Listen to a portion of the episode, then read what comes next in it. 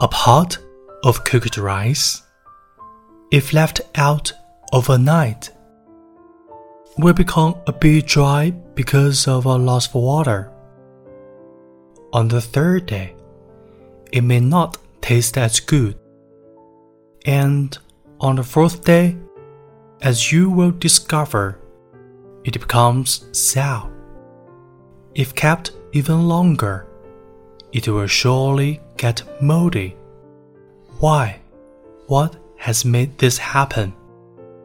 It is time. However, there is another story about it. In Shaoxing, Zhejiang province, young parents brew a kind of wine with rice and store it underground in jars when they have a daughter. When the girl grows to the age of marriage, the wine is used to entertain guests at the wedding banquet. So it is given a fascinating name, 女儿红, literally daughter red. What turns the ordinary grains of rice into good wine? The answer is also time.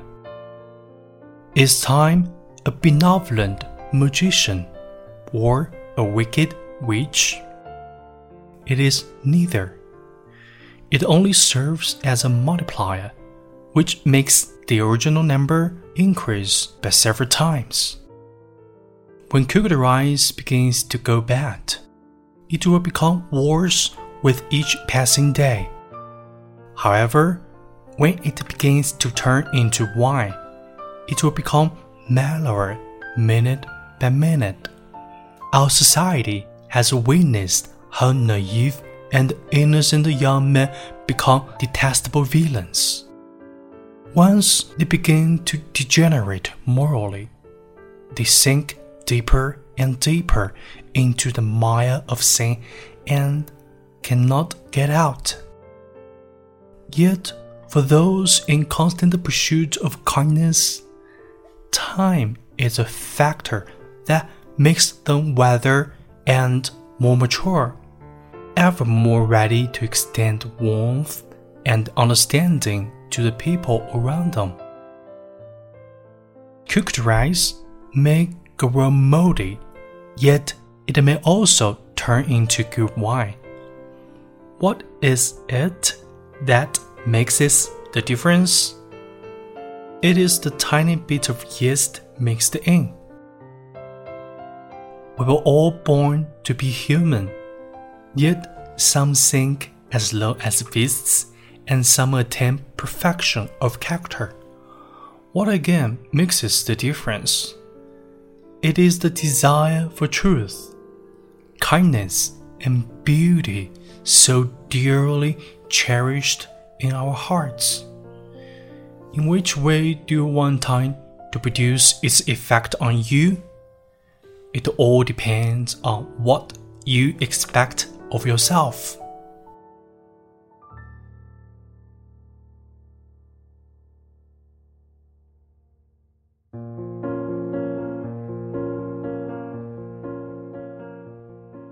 大家好，我是永清。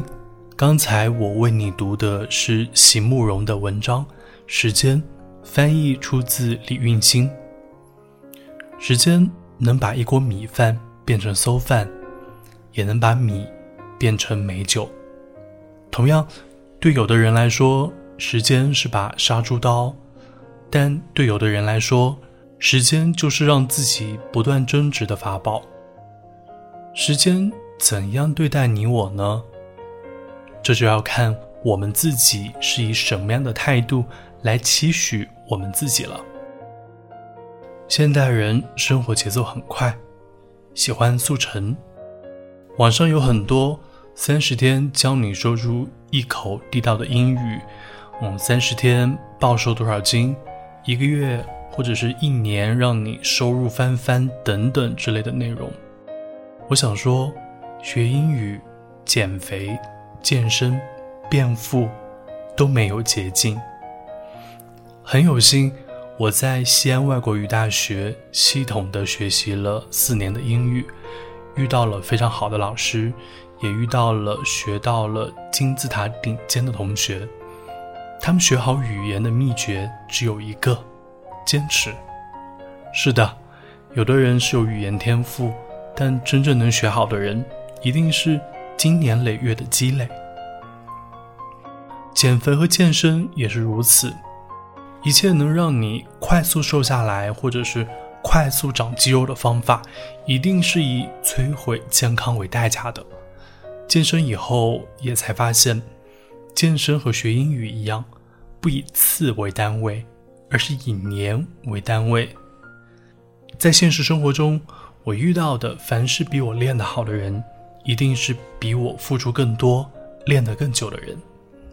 投资更是如此，一切来钱快的投资，不是想要我们的本金，就是会沦为赌博的性质，让我们倾家荡产。